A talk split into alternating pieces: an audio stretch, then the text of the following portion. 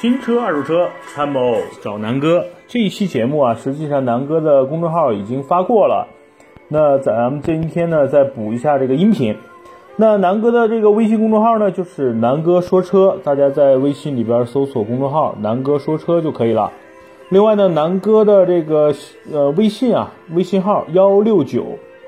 幺八幺六六，大家可以随时加南哥的微信，然后有任何问题可以跟南哥沟通，好吧？幺六九幺八幺六六。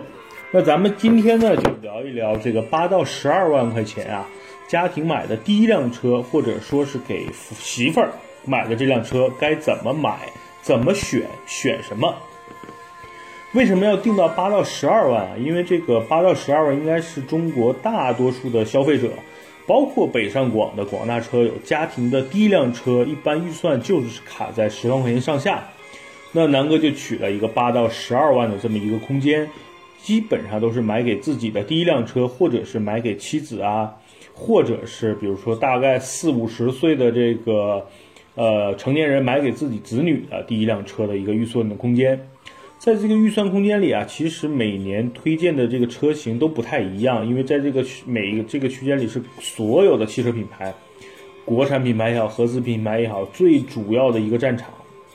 因为你想啊，这个这个大众啊、日系三强啊、通用啊、福特啊，其实都布了重兵啊，抢占这个市场。因为这些消费者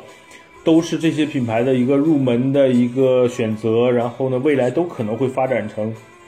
这些品牌乃至是这些品牌的高端品牌，比如大众啊，上面有奥迪啊，丰田上面有雷克萨斯啊，等等啊，就是未来的一个潜在的一些用户。所以这些厂家在十万块钱的这个区间里都布了重兵，希望能够满足这些第一次购车的一些用户。那南哥呢，基本上按照这个价位呢，选择了一些车给大家做一个呃推荐吧。呃，首先呢，我觉得要声明一点，就是车无完车啊，毕竟是工业制品。所有的车，就算全世界全中国卖的最好的车，它也会有一些优点跟缺点。所以呢，我希望所有在这个预算内购车的用户呢，也不要抱有太大的一个要求，特别高，想要配置高，什么都全。我觉得呢，在这方面是要有一些取舍的。那我觉得呢，在这个区间里边呢，南哥推荐的分两个维度来讲，就是第一呢，就是如果是男性的车友们去买车怎么买；第二呢，女性的车友买车怎么买。那男性的车友呢，南哥给大家做了几个选择吧。第一个首选呢，呃，我认为呢，就一定要是第一，在中国销量特别高；第二呢，要满足家庭的一些常用的需求，比如说，呃，颜值还可以啊，品牌也还 OK 啊，然后内饰啊、配置啊。呃，综合来说还不错，然后这个车也比较皮实，比如说这个，因为大多数都是第一辆车，所以对这个车的呃外观啊、配置啊、安全性要求都比较高。那这个第一辆车呢，南哥就推荐在中国市场销量在这个级别里销量最好的一辆车，啊，就是大众的朗逸了。啊，首先呢，南哥基本上不怎么推荐大众的车型，不是因为南南哥是这个大众黑啊，确实南哥在很多场合都在推荐。啊，大众的帕萨特呀、迈腾啊，我觉得是非常值得购买的。但是呢，朗逸这个车，无论是在这个中国的销量还是口碑呢，其实还是不错的，对吧？那那个市场销量第一，就证明大家的群众的眼光还是雪亮的嘛，对吧？颜值也可以，配置也够用，在这个价格区间里边，我觉得综合来说还是不错的，特别适合男同胞的第一辆车。嗯，我身边有不少同学在几年前，啊，上海的同学呀，包括这个北京的同学呀。确实，第一辆车都买的是，啊，朗逸或者是朗逸旗下的有一些什么朗行啊、朗境啊这些车型啊，所以呢，我觉得是呃值得大家去购买的。那简单总结一下朗境或者叫朗逸的这个优点跟缺点吧。第一呢，就是空间比较大，我觉得十万块钱里边合资品牌里，就朗逸确实比这个桑塔纳、捷达要大一大圈啊，所以空间是足够用的。第二呢，我推荐的是1.6排量的这个性能啊，它的发动机的性能啊。呃，性价比呢还是比较不错的。呃，这辆车的裸车价现在基本是在八到十万，落地呢也就是十到十二万这么一个区间，正好和南哥推荐的这个车的这个价位是呃相相符的啊。然后呢，第三个呢，就是这辆车二手车比较保值，你真的买这辆车开几年再去卖的话，呃，你的亏损的这个就是折折旧也没那么高，所以南哥推荐这个车的一个呃三个优点。那缺点呢也有一些啊，就是说买这个呃朗逸千万不要买 1.2T 和 1.4T，为什么？1.2T 呢这个发动机确实挺垃圾的，没有什么值得购买的这个。这个意思，然后 1.4T 呢，虽然动力比1.6也好，1.2T 确实好了不少，但是 1.4T 的价格有点太高了，你再加点钱就可以买 1.4T 的帕萨特迈腾了，所以我觉得呃南哥不推荐。第二呢，就是大众的这个售后保养的价格呢，比一些日系啊，包括一些合资品牌的国产品牌要贵不少，这也是可能呃大家在买车如果预算相对来说比较紧张，也看重日后维修保养方面，如果你看的比较重的话，我觉得这也是大众的一个。呃，弊端嘛，就是它的售后保养相对来说价格比较贵。那第二辆车就是南哥推荐的第二款呢，那就是2017款的现在改款的双擎的卡罗拉1.8的这个 CVT。呃，双擎啊，就是说它是油电混合的。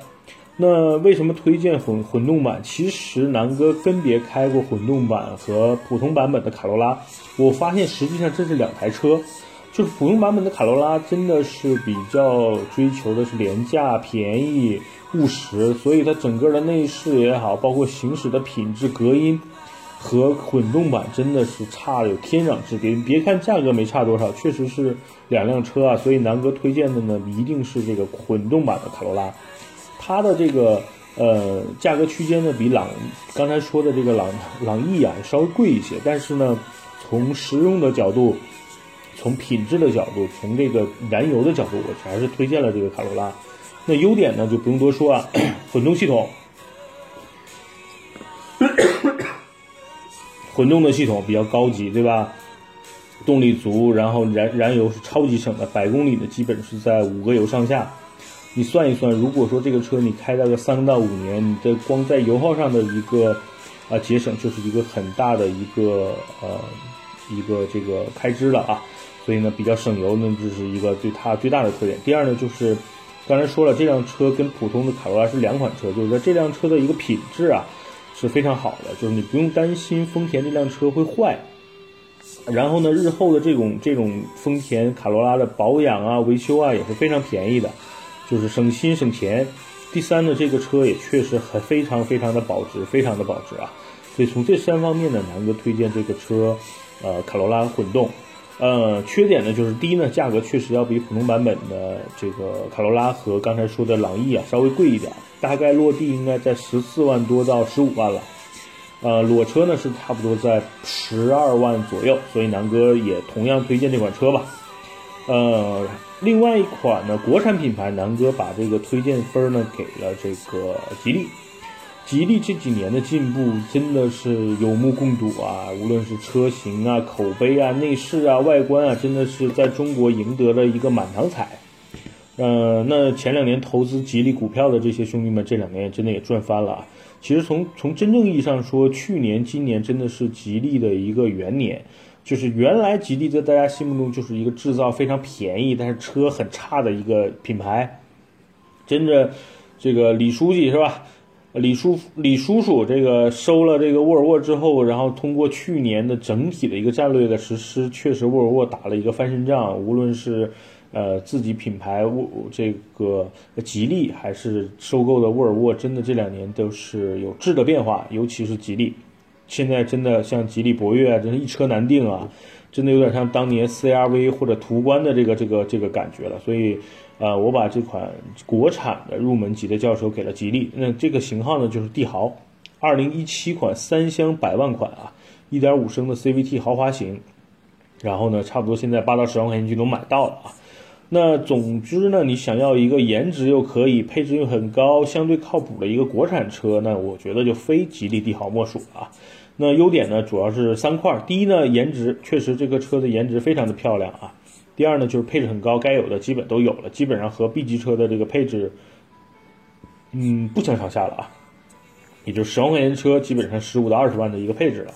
然后第三呢，就是价格便宜，性价比非常的高啊。缺点呢，可能也就是说，唯一这个车的缺点，就是因为它是国产品牌，大家对吉利的印象呢，可能都是在一个徘徊的过程中。但是我觉得。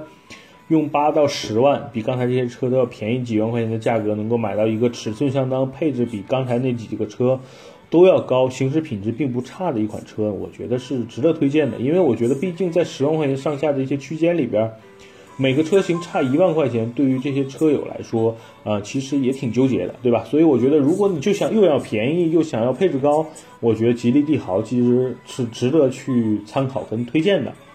那男性用户呢，南哥就总结了这三款轿车。那女性用户呢，南哥推荐了两款，这两款车呢，分别是一个更便宜一点的，那就是飞度。南哥已经在之前的节目说了好几期这个呃本田的飞度了啊。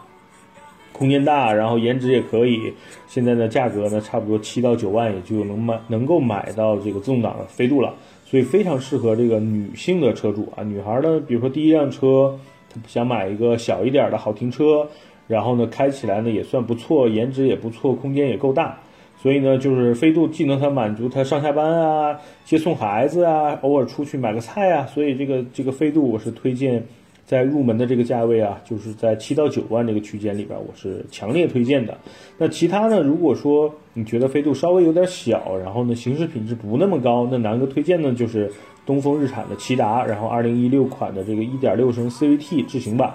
大概的价格呢可能跟卡罗拉差不多，十到十二万。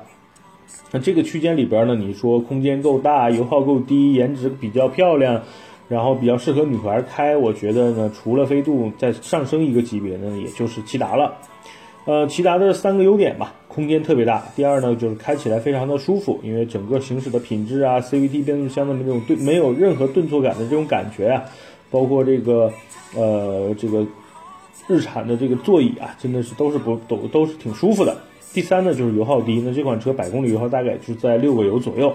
所以挺适合女性车主的。缺点呢，你要说骐达真的有什么缺点啊？真的找不到一些特别明显的缺点。所以我觉得，如果说你觉得飞度小的话，可以完全考虑这款东风日产的骐达。好吧，那今天呢，南哥的主要的主题呢，就是八到十二万家庭的第一辆车，或者是给媳妇儿买的第一辆车该怎么选？我觉得就说完了。好吧，那节目结束之前呢，南哥还是继续给自己打个广告，因为南哥在喜马拉雅上有三个音频，一个呢是南哥说痛风，那个已经完结了，呃，另外一个呢就是南哥说车，然后我们新开了一个这个专辑啊，啊叫行走的荷尔蒙，我们主要呢是我和我的兄弟 Tony，我们讲一讲，呃美国的旅游啊，呃留学呀、投资啊、移民啊相关的一些资讯。啊，最近呢，我们在讲美国自驾游要注意的事项，所以大家呢，我希望大家能够像支持南哥说车一样去支持这个行走的荷尔蒙。然后呢，南哥的微信呢是幺六九幺八幺六六幺六九幺八幺六六，呃，微信的公众号呢是南哥说车，希望大家加南哥的微信或者直接啊订阅南哥的微信公众号南哥说车，好吧？那今天节目就到这儿，祝祝大家晚安，晚安。